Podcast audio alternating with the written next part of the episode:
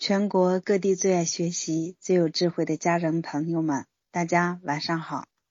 我是新语文化的阳光老师。今天是我们微课的第五节课，觉知彼此的亲子关系。第四十六届经营幸福，在大家满满的收获中圆满结束了。看到又有很多的家人为孩子选择了星宇动能营 VIP 以及弟子班，感谢您对星宇的信任。我们的责任就是让相信我们的家人收获更到收获到更大的幸福和更美好的未来。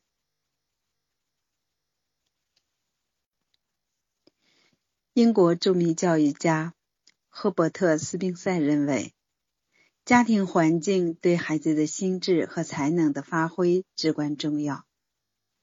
父母的教养态度如果比较热情、民主、宽容，而非冷淡、独裁、武断，孩子的智能就比较高。在温暖和充满爱的家庭中，父母会尊重和接纳孩子，还会鼓励和赞美孩子的优良表现。不但可以帮助孩子发展健全的人格，还能激发其创新思维，而使其变得更聪明。那为什么会这样呢？因为我们和孩子之间有一种看不见、摸不着的关系，比如父子关系、父女关系、母子关系、母女关系，在教育当中统称为。亲子关系，父母对孩子的固定看法决定了父母对待孩子的方式，而孩子对父母的固定看法也决定了他回应父母的方式。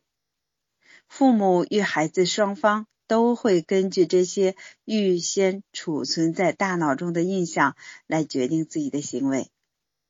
我们把这种现象表述为父母。与孩子之间的关系及亲子关系，可能一些家长会问：关系这么重要吗？会产生这么大的影响吗？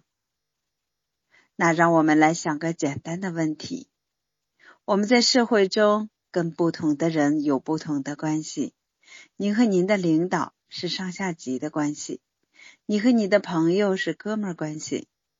你和你的另一半是夫妻关系，关系的不同决定着我们在彼此面前的行为模式以及处事态度不同。比如说，我就以问对方过得怎么样来说，你问你的铁哥们儿、闺蜜的语气和态度，跟问你的领导态度能一样吗？答案一定是否定的。同样是你这个人，为什么态度会不同呢？因为你们彼此之间的关系不同，常识和经验让每个人都知道，在陌生人面前，我们的行为比较拘谨有礼貌；在熟悉的人面前，我们比较自由和放得开；在我们尊敬的人面前，我们的行为就比较谦恭；在尊敬我们的人面前，我们会表现的比较庄重。同样，在爱我们、欣赏我们的人面前，我们会表现的轻松自如，说话妙语连珠；而且不接纳我们、挑剔、批评我们的人面前，我们会浑身不自在，语言笨拙，行为迟缓。那如果是我们的家人都不接纳我们，并且还挑剔批评我们呢。毛主席说过：“哪里有压迫，哪里就有反抗。”现在的孩子已经不是进入青春期才开始叛逆了，小学阶段就开始有很多问题让父母头疼了。父母与孩子之间的亲子关系，构成了孩子无形的生存空间。能否把孩子教育好，很大程度上取决于父母是否与孩子拥有一个良好的亲子关系。而良好的亲子关系又取决于什么呢？这里有一个非常重要的概念，叫做安全感。那什么是安全感呢？心理学当中将安全感划分为两个部分，一个叫做归属感，一个叫做价值感。美国西北大学黄维仁博士将归属感和价值感用更易理解的词来解释。所谓的归属感，就是孩子觉得自己在父母的心中是可爱的嘛；而价值感，就是孩子觉得自己在父母的心中是有用的嘛。因为在孩子小的时候，父母掌握着他们的生存大权，所以孩子非常依恋自己的父母，并且也很在意自己在父母心中的地位和形象。随着长期的相处，孩子对自己在父母心中的形象形成了一个固定的看法。在遇到事情的时候，孩子会根据这个看法对父母的行为反应做出预测。比如，孩子在学校和同学打架了，老师要请家长，无论原因是什么，孰对孰错。孩子会根据自己以往的经验对事情做出预测。我在爸妈现在的心中一点都不可爱，他们经常不相信我，而且他们还总是认为我是一个调皮捣蛋的孩子。如果老师要请家长，就一定会向他们告状。爸妈知道了事情，一定不会听我的解释，然后。会把我臭骂或者揍一顿，所以孩子会欺骗老师说父母出差了，回家后也绝对不会把事情告诉父母。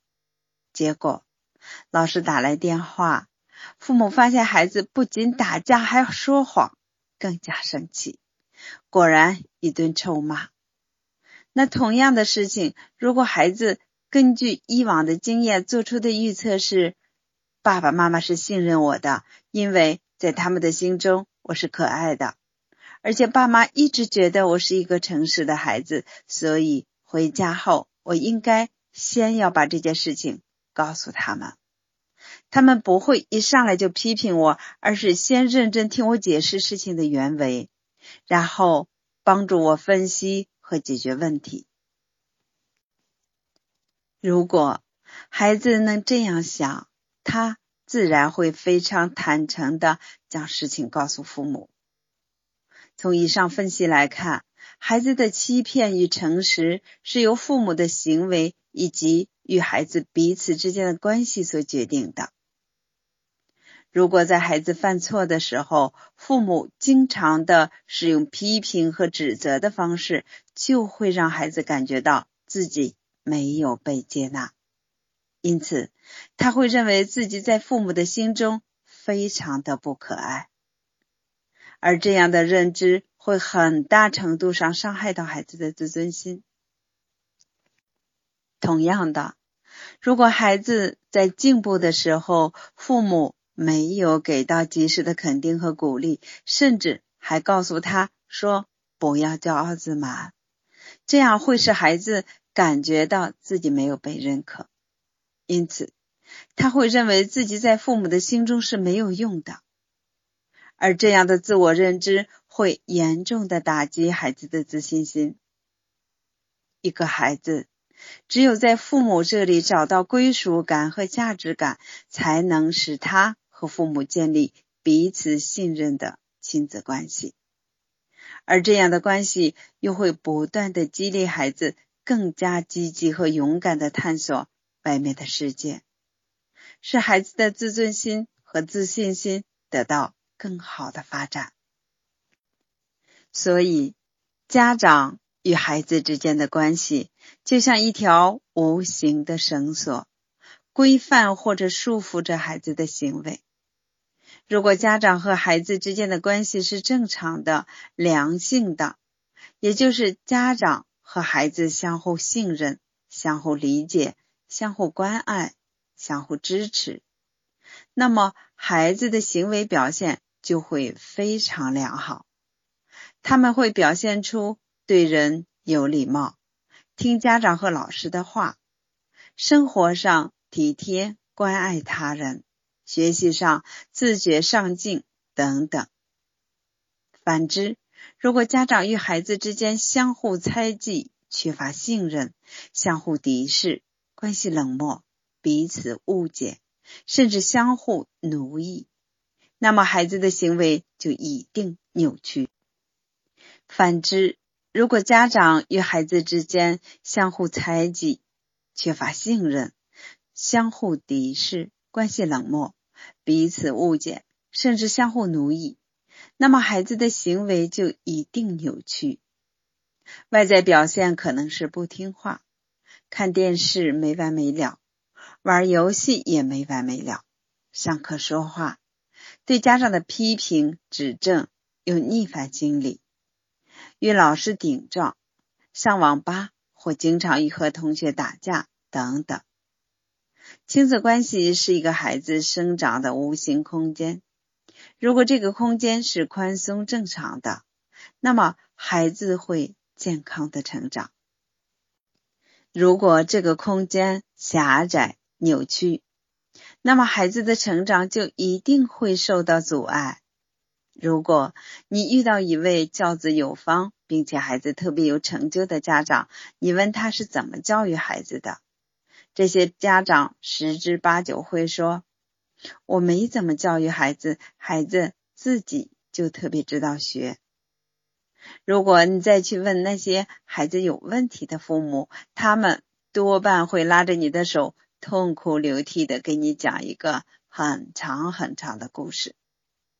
我怎么怎么教育他，如何如何辛苦，孩子如何如何不争气、不听话等等。揭开教育孩子的神秘面纱，我们发现，优秀的孩子背后一定有一个宽松的成长空间，并且与父母的关系也非常的融洽，这样他们可以得到父母的正确指导。而在人生道路上少走弯路，而那些有问题的孩子背后一定有着糟糕的家庭关系，他们与父母之间的关系紧张而扭曲，缺乏一个良性的成长空间。说到这里，我们就要明白教育当中一个最重要的结论，同时也是教育当中的第一大奥秘，那就是在教育孩子的过程中。父母与孩子互为因果，彼此之间的关系出现问题，孩子的教育就一定会出问题。因此，关系不到位，教育两行泪。要想改变孩子，改掉他们的缺点，首先要做的就是要改变我们和孩子之间的关系。这也就要求我们父母先要改变自己的观念、行为。语言和态度，让孩子发现并感受到我们的变化，从而产生安全感、信任感以及幸福感。只有这样，他们才能产生改变错误和缺点的意愿与动力，才能使孩子向着更好的方向发展。好，今天的作业，尝试从自身找原因。想一想，孩子为什么出现下面的行为？第一，孩子说谎；第二，孩子没有礼貌；第三，孩子不愿意学习；第四，孩子不讲卫生；第五，孩子不听家长的话。记住今天的这五个行为，我们一定是要。从我们自身去找一找原因，你明白了吗？好，今晚的微课就到这里，明天晚上八点我们再见。